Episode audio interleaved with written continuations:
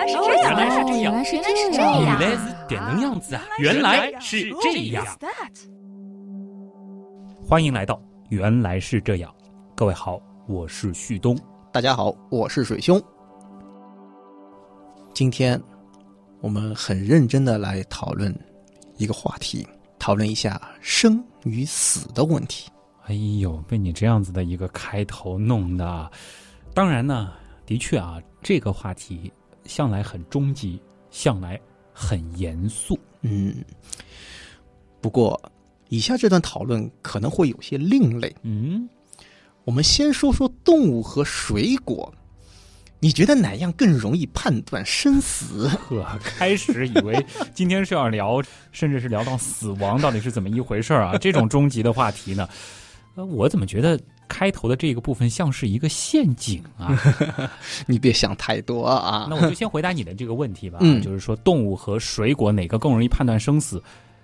这个还用说吗？这相对于水果而言，这个动物它的死亡其实是有一系列明确的指标可以进行判断的，而且证据很简单嘛，比如说心跳啊，呃或者说是脑的活动啊。再简单一点呢，就是它不动了，停止进食了一段时间之后，我们就可以说它死亡了。哎哎，对，确实啊，感觉上好像动物的这个死亡更容易判断一些，嗯是吧？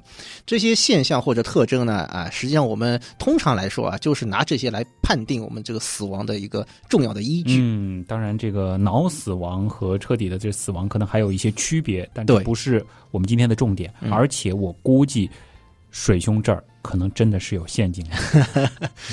就算我告诉你，旭东啊，这里有个陷阱，我估计哎，你也会往下跳。那我们说这些现象，它未必能够提供非常充分的理由，或者说足够的确定性。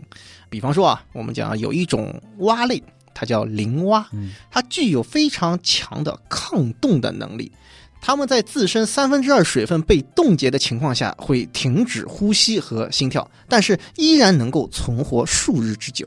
哦，所以我刚才说的这个心跳以及身体活动这样一些关于活或者是死的特征，其实在被冻住的灵蛙身上就不适用了。嗯，所以，呃，水兄是不是想说，轻易的去定义生或死，可能都会存在不严谨这样的一种情况？哎，很有可能。我们再来看看水果啊，对一个草莓之死的定义，那就更有趣了，它会变得很模糊。草莓，哎，你要说它长在枝条上的时候，的确是活着的；嗯，把它摘下来的时候呢，这嗯也是很鲜活的。嗯到底什么时候才是草莓死了？哎，对，很有意思啊。嗯英国生物学家尼克连恩他说啊，用最简单的话来讲呢，如果他不再继续通过消耗能量来维持生命状态，那就意味着他已经死了。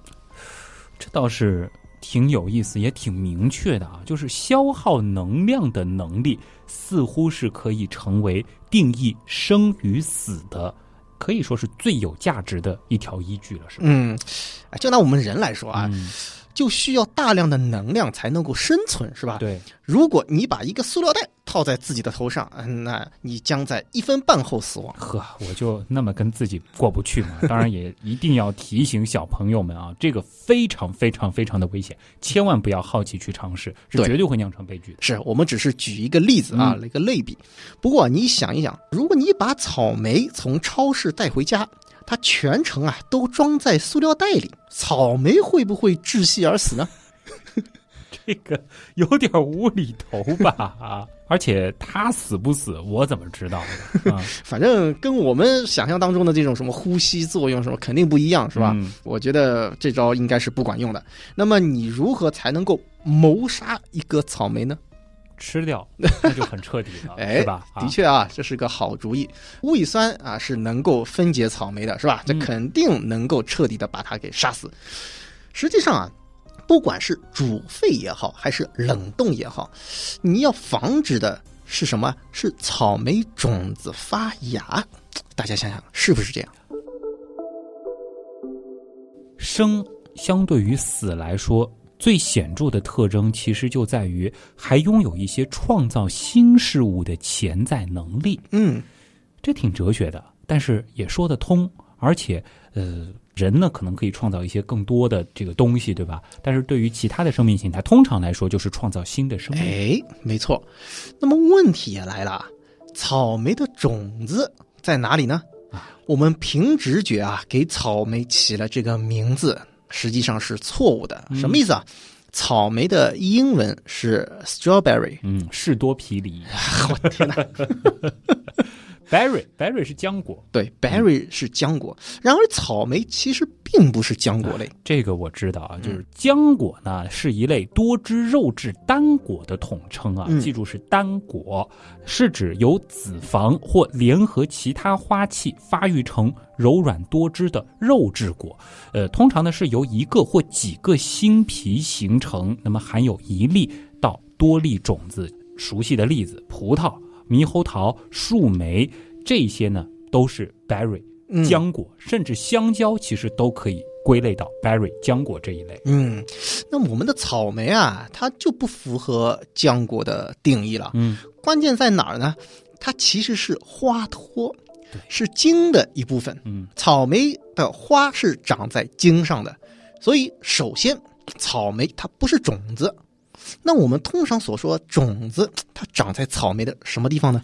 这个我觉得很多朋友都要举手说了，草莓表面有很多麻子。嘿嘿，这个麻子啊，其实还不能称得上是种子，或者说不完全正确。嗯它其实是什么？草莓的子房，真正的种子啊是长在里头。哦，其实大家可以回忆一下，我们应该是几年前做过的一期关于我们吃的到底是水果的什么、啊那一期，原来是这样，是讲过草莓的。嗯其实草莓上面的这一个个小点，才是真正意义上草莓这个东西结的果子，嗯，是的，种子是在这个果子里边。对。所以啊，这就有了一个有趣的问题：嗯即便一颗草莓放到你的嘴里，非常的甘甜美味儿，嗯，你把草莓咀嚼了吞下去，但是不见得你就把那些种子也给嚼碎了吧？啊，它很小，是吧？对，这么说吧，即便是你把草莓榨成了汁，种子是不是一定被破坏呢？哎，恐怕不见得吧。天哪！被榨成汁的草莓，你都不放过它，你都要问它到底是活着还是死了。把你榨成汁，你肯定死了。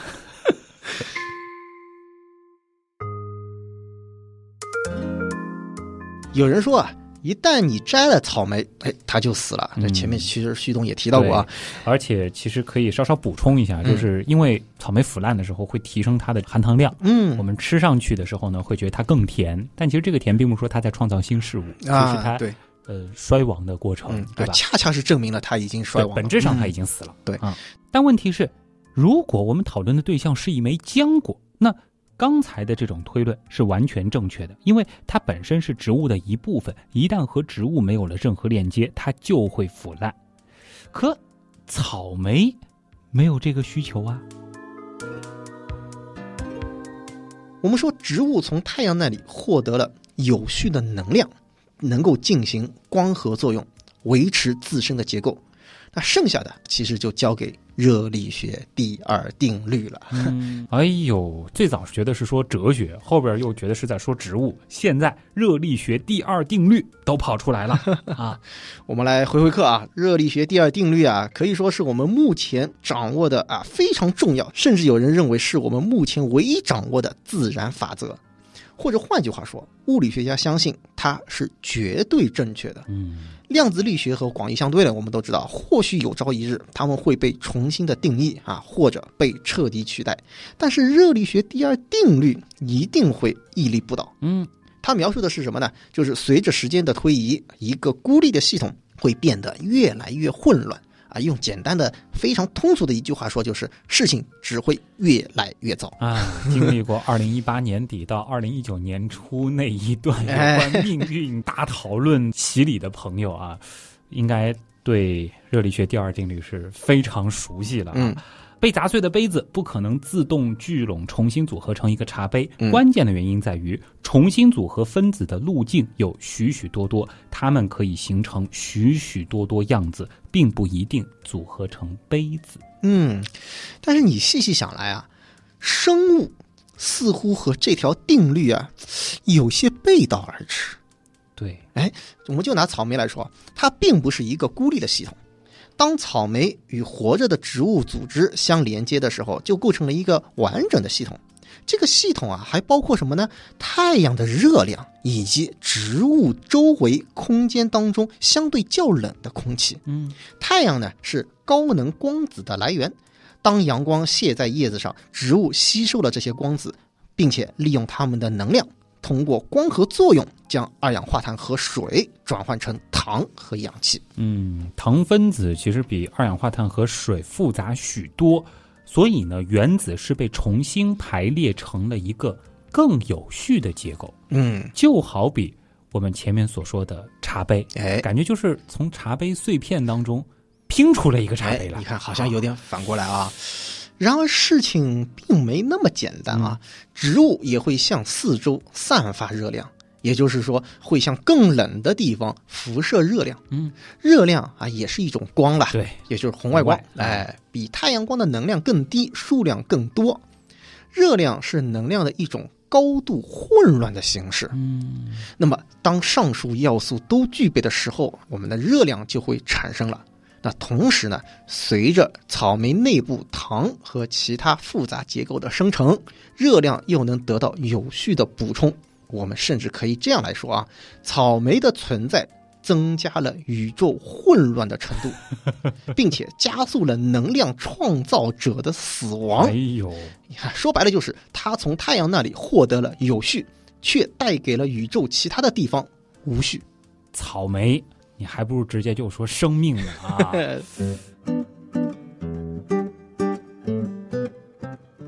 这个我们先不展开啊，我们说有序的太阳能与寒冷空间中存在能量落差。嗯，一旦草莓的新陈代谢戛然而止，它就不再是位于其中的一台小型能量转换机器了。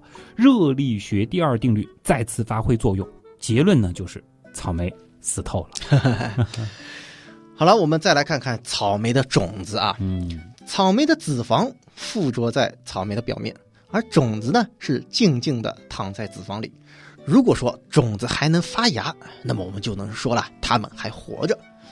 而种子恰恰是那种什么可以休眠很长一段时间的，甚至长达数十年之久。嗯，其实这种情况在植物王国里比比皆是啊。嗯种子的冬眠，那么草莓的种子所表现出的休眠状态呢，叫做物理性休眠。嗯它呢是指种子的外表皮不会渗水，能够防止胚胎发芽。而发芽呢，我们是把它定义成从种子上萌发出幼苗。哎，那如果草莓是被动物吃下去啊，种子会通过动物的消化道，外表皮呢就会被破坏了，于是这个种子它就具有了渗水性，嗯，这就开启了种子发芽的进程了。对。那么其实其他的某些种子啊，在经历了冻结、融化、烘干，甚至火烤等温度变化的这个过程当中呢，它的外表皮也会遭到破坏。嗯，这里主要说什么呢？就是说，其实这种所谓延迟发芽，它在生物演化中其实是具有一种优势的。对，而这个优势显而易见，比如说啊，延迟到热带地区雨季来临的时候才发芽，嗯那你想，它就获得了生机嘛。对此外呢，其实通过等待动物消费来实现传播，也可以被看作是一种选择优势。没错，还有一些种子啊，会表现出另外一种不同的休眠方式嗯啊，比如说通过一些抑制性的化学物来阻止胚的发芽，这种啊被称为生理休眠。没错啊，所有的裸子植物呢，其实都具有生理休眠的特征。嗯，呃，针叶植物呢，就是这个其中最常见的一类了啊。比如说松树，与物理休眠不同呢，其实生理休眠啊，它是可逆的。哎，没错。于是啊，有关草莓死亡的定义，哎呀，就变得好像挺混乱啊，啊不太可靠了。这取决于你指的是草莓的果实啊，主要我们说的不是什么浆果啊那种啊，就是我们讲的这个草莓，还是它上面的这个种子呢？嗯啊如果我们按照前面啊这个尼克莱恩教授的意思啊，也就是他说简单的说法，如果草莓不能持续利用能量维持生存了，那么它就死了。但是这个种子还能继续新陈代谢啊，对啊即使进行的非常缓慢。与此同时，其实它还会休眠。嗯，因此啊，除非这个种子的新陈代谢完全的停止，否则你只能认为它还活着。脑洞太大，休息一下。如果听咱们的节目不过瘾，你也可以去我们的微信订阅号逛一逛啊。与节目有关的更多知识干货，每周节目的 BGM 歌单，还有趣味猜题闯关都在那里了。微信订阅号搜索“刀科学”，刀是唠叨的刀。别忘了还有天文茶餐厅。稿子上好像没写这句话。嗯。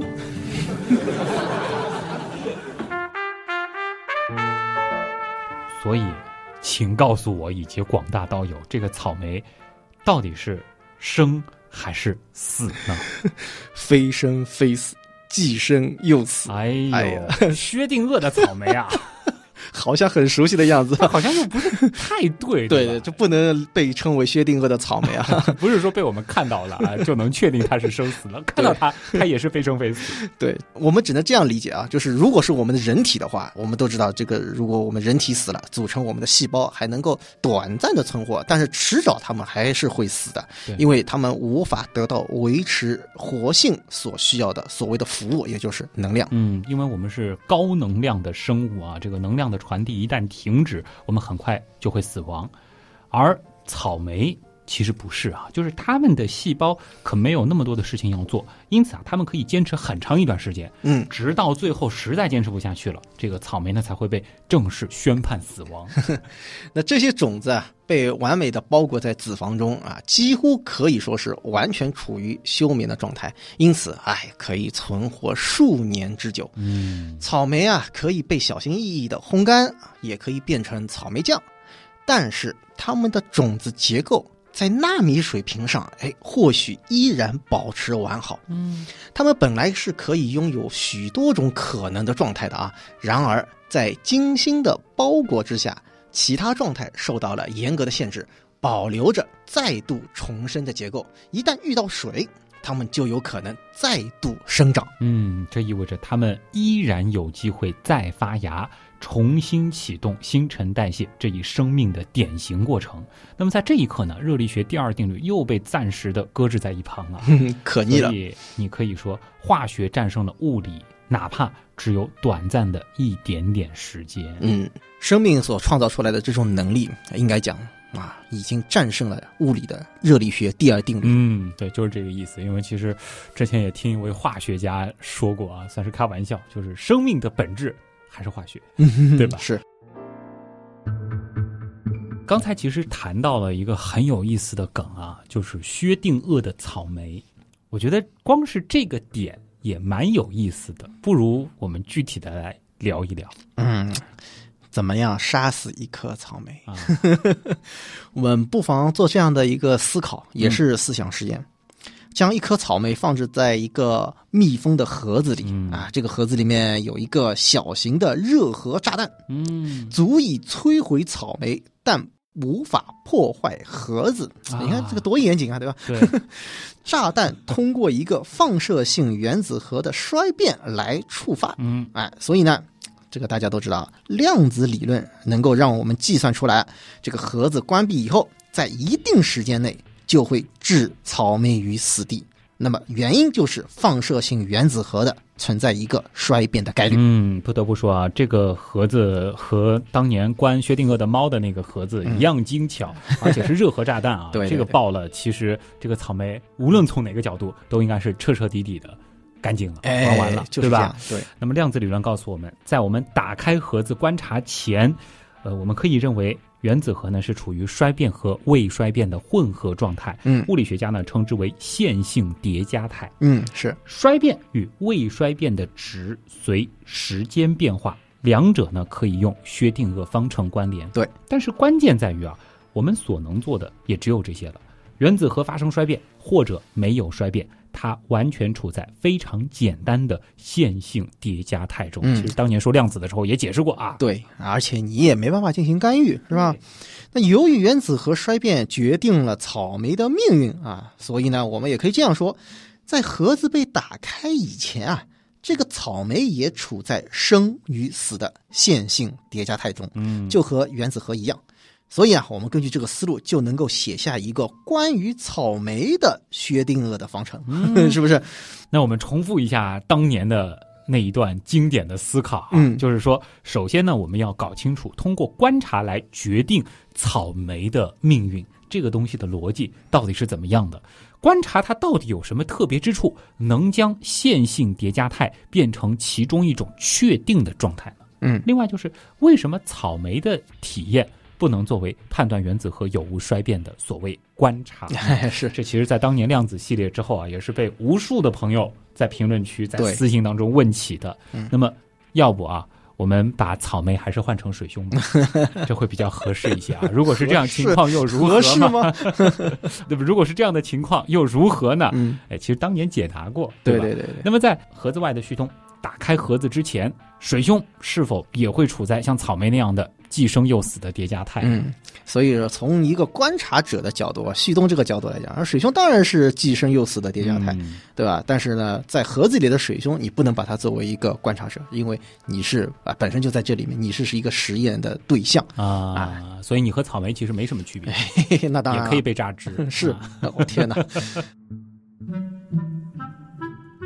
所以在这样的一个思想实验当中啊，草莓只能存在于生与死的混合状态啊嗯，这样子一个想法和我们现实当中的这个直觉是不太相符的。啊，这个不论怎么去定义草莓的生和死，嗯但是因为这个装置设计的足够精巧，所以草莓它就是既生又死。无论你怎么觉得它不合常理，嘿，对吧？其实和猫和一样。盒子里的水兄是没有什么区别的。直到你打开盒子为止。对。哎，当然，其实反过来，我们是否可以完全这样确定，就是就算没有打开盒子，草莓其实也不会同时处在既生又死的状态之上的，因为其实哎，虽然实验是这样的，对，我们从数学的角度，嗯，从量子力学的角度，我们可以这样去理解，但是生或死，它还是一个非黑即白的事儿。对即使是草莓，其实从生到最后彻底的死，它也是有一个临界点。只能是一个啊唯一性存在，对？嗯。那这个问题呢，就引发了一个什么概念呢？就是我们说，在量子理论当中啊，有一种解释就被称为多世界诠释，或者叫平行宇宙理论。哎呦，一下子又提了一层啊！呃，这里呢也是不妨啊，把这样一个概念先抛出来啊，嗯大家知道一下。就是这个理论啊，它试图就是让这两种状态能够同时的成立。嗯啊，这就是说，对于量子理论最简单的一种解释啊，就是叠加状态它从未被打破，所以就引发这样一个叫多世界的诠释。也就是说，打开盒子的那一刹那，就意味着我们进入了草莓和原子核的叠加态。或许可以这样说，就是有一个世界在那里呢，我们会看到一个被气化的，或者是渣都不剩的草莓。嗯，同时呢，还存在着另一个世界，就是在那儿我们看到的是完好的草莓。是的。那这种表述啊，其实也会让人产生一些误解啊。呃，现实啊是所有可能性的叠加，在这样子一种描述下呢，我们所谓的这种叠加啊，就变成了一个什么概念呢？就是现实是所有可能性的一种叠加，或者说我们所体验到的现实只不过是各种可能性的一种组合。啊哎，是这么回事。所以啊问，题也很有趣啊。嗯，就是如果我们进一步的来研究啊，深入一点，随着我们对草莓以及这个盒子施加了影响，也就是所谓我们进行了观察，那么现实它就被分割成了两条分支，它们是互不干涉的。任何一个分支内啊，未来所发生的事情都不会依赖于另一个分支内所发生的事情。嗯，那么在量子力学的这个平行宇宙理论当中，这两条分支它都是同样真实的。嗯，对这些分支呢，还有一个非常专业的术语叫做多元宇宙 （different world）。呃，是，确实就是有多元宇宙这种说法啊，但是呢，我觉得也比较容易产生误导，因为什么？毕竟啊，我们都知道，这个事实上我们只有一个宇宙，或者说我们只知道一个宇宙，对，对不对啊？所以我们所有的这一切都是在我们的宇宙当中产生的啊，不存在所谓的这个多元宇宙。因此，对于我之前所说的量子理论引发的平行宇宙的理论，我更加推崇就是前面一开始提到的多世界诠释这种称呼。嗯，其实之前也和搞量子物理的科学家简单的聊过这个问题，就是这只是一个假说，嗯现在其实也只是停留在了一个假说阶段。他们是希望通过引入这样子的一个多世界或者是多元宇宙的一个概念，来解释量子世界当中发生的一些违反我们直觉的、不合常理的这个事情的呃一个途径吧。嗯，但是现在其实我们还没有什么证据对，可以去确凿的说，嗯，的确这个宇宙就是多元的，就是有平行宇宙的。所以叫多世界诠释，主要是为来解释哎我们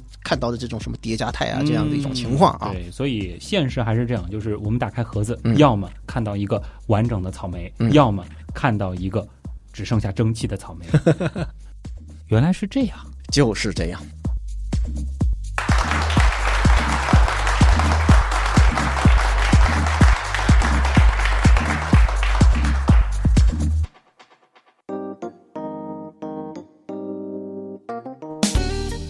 不知道有多少朋友被我们今天这一期，哎，其实不太一样的，原来是这样的内容，绕的有点晕呢。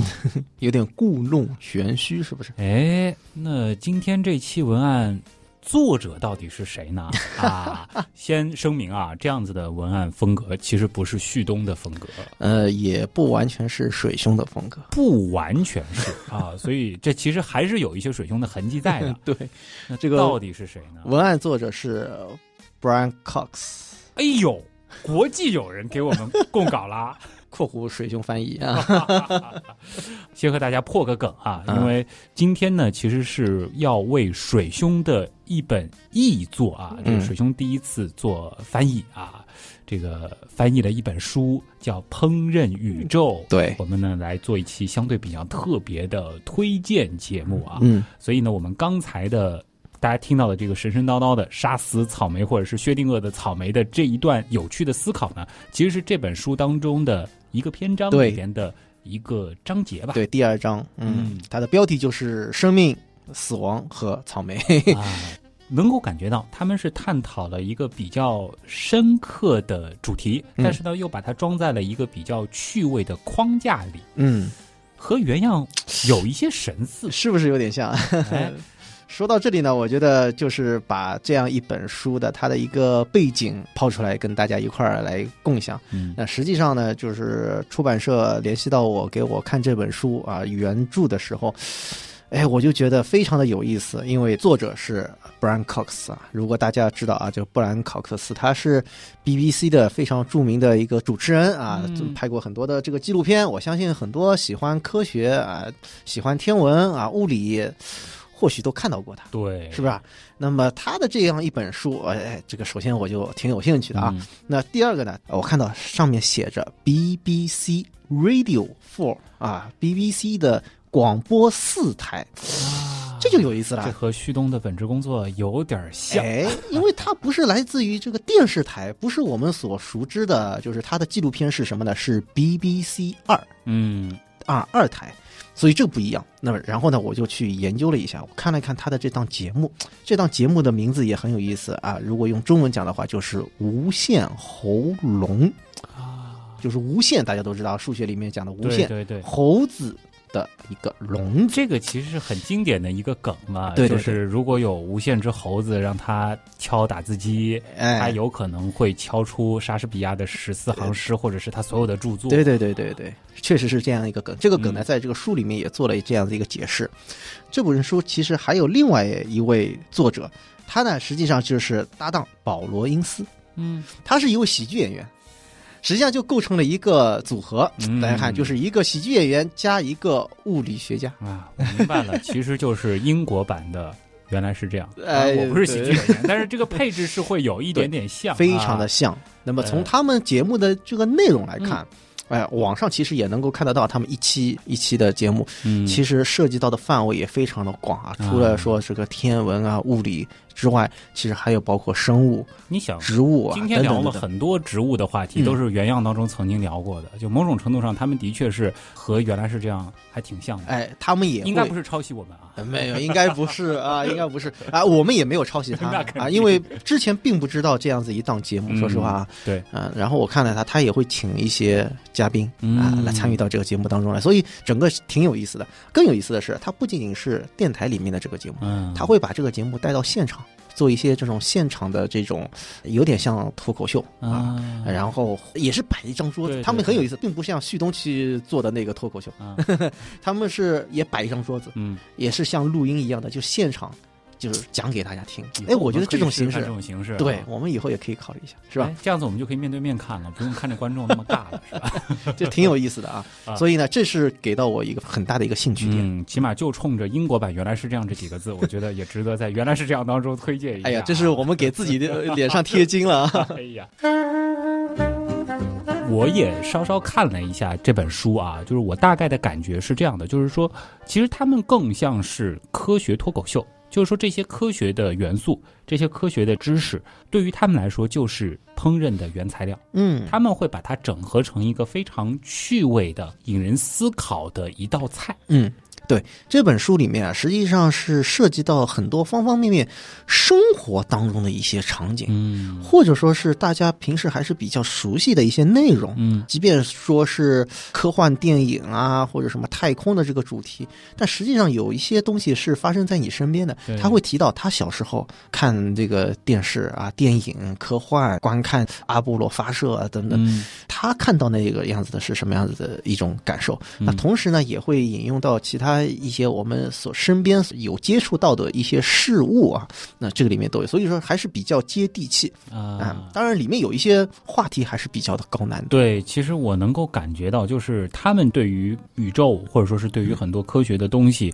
理解还是比较深刻的。嗯，然后呢，他们是把这些东西成为了他们对谈的一个素材，嗯讨论的呢却是一些。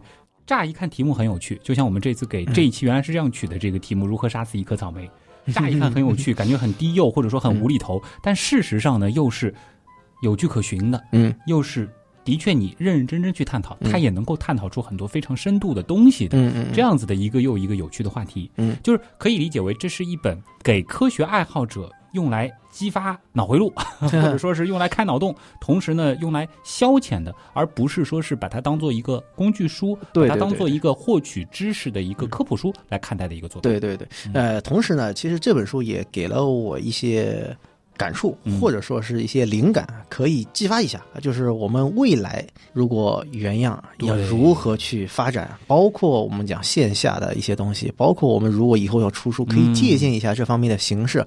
也就是你会看到，他这个书里面讲到一些内容，它是来自于节目，嗯，但并不是把它完全搬过来。对，如果你听过节目的话，你能够从这个书里面找到节目当中原来藏着的那些梗、嗯啊。如果你没听过节目也没关系，这本书也是告诉了你很多的科学的知识，以及一些就是我们讲啊这种串联起来，哎或者说是这个横推广厉向联系害了啊！嗯这既推这本他翻译的书，嗯也在推未来。未来的原样啊啊。我觉得真的是这样子的因为我我其实我跟旭东呃提到过，嗯我们未来原样也要更多的做一些这种线下的一些啊对对对活动啊什么。水兄想了很久了，对，因为有些东西你看啊，我留时间呐、你老不留时间，我想办也办不了啊。是是是，这一定要做这件事情。而且水兄其实还给我这个布置了一个任务啊，就是发了一组他们那个搭档拍的那个照片啊，啊，这比我们各种旅游照那样好看多了，的确是啊，有机会也要拍一套。是是是，哎不过我觉得今天这一期我们既是推水熊翻的这本书叫《烹饪宇宙》，嗯同时呢，其实还有一个小的目的吧，就是做一个尝试，就是这种类型的探讨。感觉是一个比较无厘头的嗯一个话题，但是呢，我们用比较科学的这种方式去正儿八经的把它展开，嗯这种形式大家能不能接受？嗯，如果能接受，我觉得在未来的原来是这样当中，可以再尝试这样的一些刺激，嗯因为的确节目做到现在两百五十多期了。会发现，可能很多大的这种知识，或者说一些小的知识点，我们其实都捋过一遍。嗯但是呢，如果说我们用这样子一些有趣的选题，说不定它还能够在碰撞出一些新的火花。是，如果跟一些生活当中的一些东西再结合的更紧密一些，嗯然后呢，通过就是我们一些科学的方法进行一定的这种解释，不完全是那种所谓辟谣啊，嗯不完全是那样子的。书里面其实有一段也很有意思，嗯就讲到那个鬼魂这个东西。哦呦，因为这个东西，你看，我们都知道，一听好像很不科学的一个东西，就没必要去多说，对不对？嗯但是它里面恰恰有一个很小的一个篇章是说，利用其他的科学手段嗯，来证明鬼魂这个东西是不存在的。哎，是不符合科学的道理的。他甚至是联系到了呃所做的这个粒子加速的实验，嗯以及量子色动力学，这这讲到这种东西，对吧？真是啊，什么 QED 啊这种东西都出现了它的。链接的嗯，这个思路之广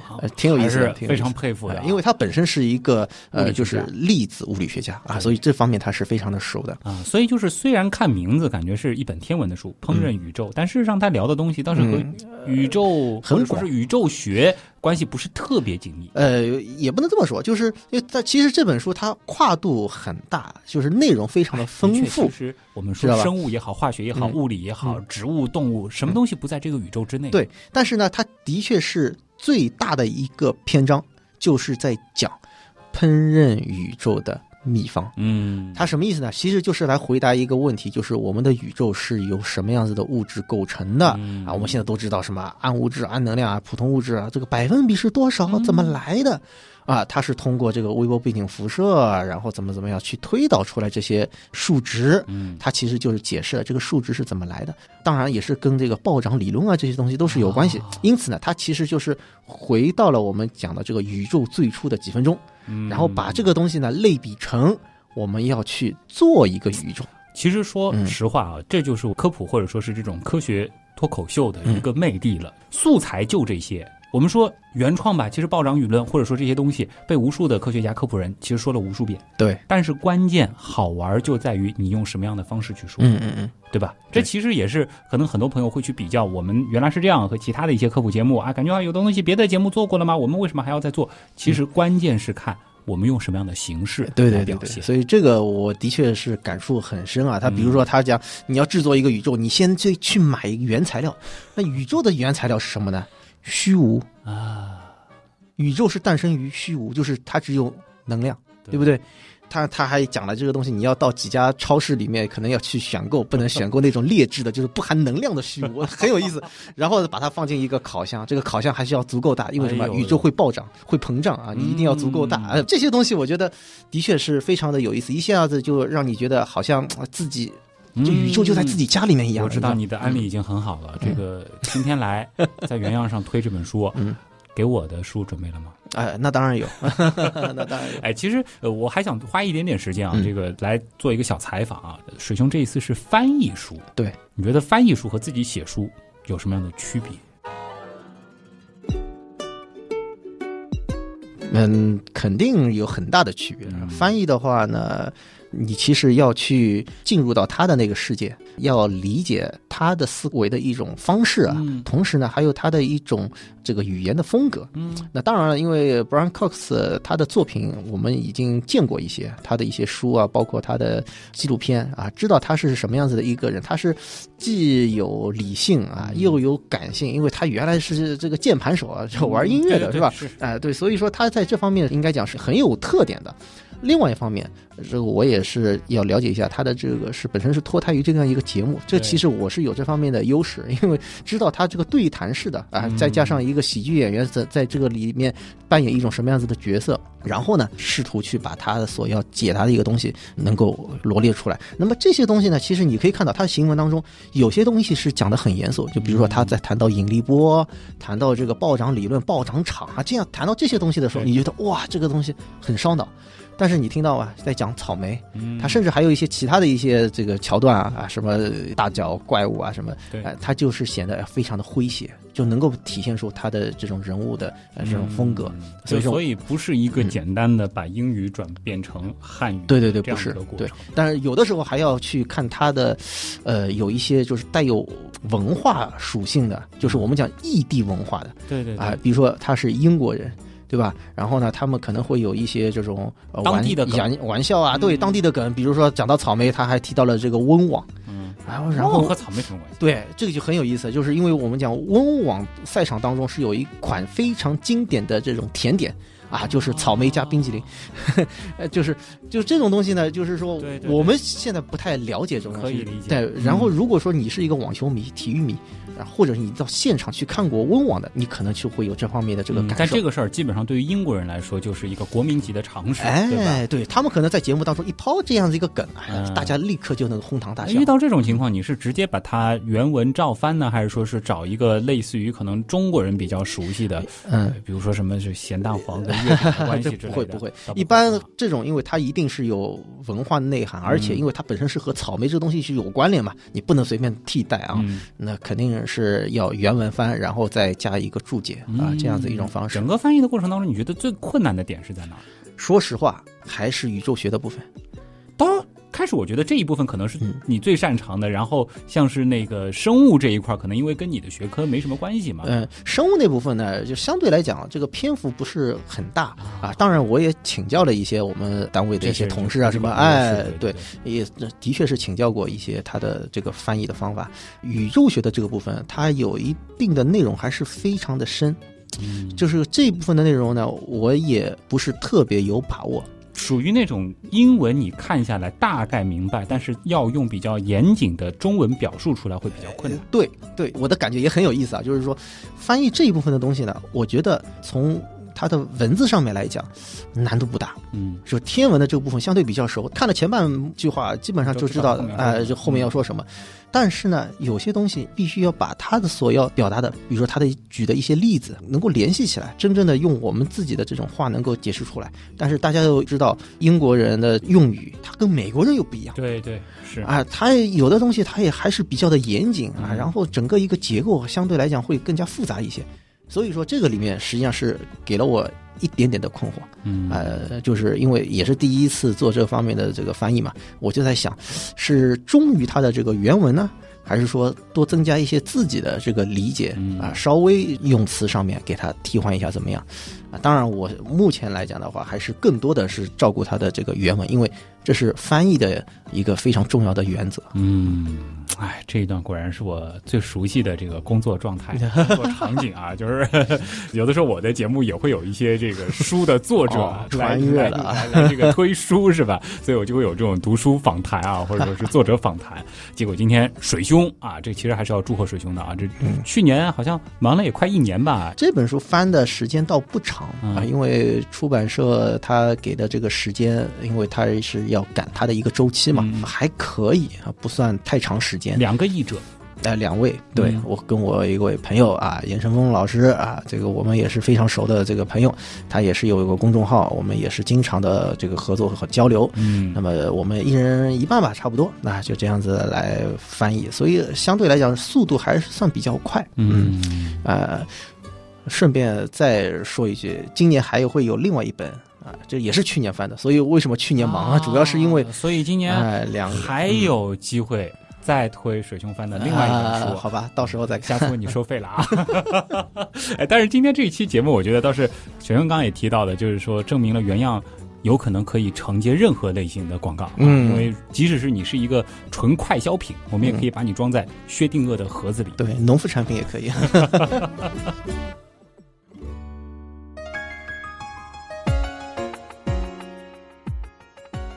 那么今天呢，原来是这样，真的就是这样了啊！这本书叫《烹饪宇宙》，是嗯接力出版社出的，对然后在译者当中能够看到诗伟。呃写的不是水兄对吧？哎没有就是诗伟，那个伟字超级难写，反正也可以看一看嗯这个水兄的这个伟到底是哪个字儿啊，嗯反正就行了。搜“烹饪宇宙”啊，对那么现在应该讲全网都有能够嗯买得到。既然水兄今天已经推了《烹饪宇宙》了，今天就不给他推天文茶餐厅了啊！我们关注“刀科学”这个订阅号啊，这个“刀科学”里面呢也会转一下水兄的这本书的。同时呢，也欢迎大家关注一下我们的微博，嗯我的微博是旭东，旭日的旭，上面一个山，下面一个东。嗯，水兄也不介绍了，因为他已经推了《烹饪宇宙》了，虽然他的微博叫 VDCAKC 视为水兄。那么还有呢，就是我们的刀友会啊，原样刀友会现在开放的是千牛群，嗯买了吗？快满了。嗯，反正名额不多啊，喜欢这个群名的。赶紧去占一占了啊！嗯这个紫色的群名是一个 QQ 群，啊、还有我们的原品店啊，在我们的原品店当中呢，对，现在其实跟天文相关的这个系列啊，产品啊，越来越好多了全啊。木星伞之前是小爆款，嗯卖完了。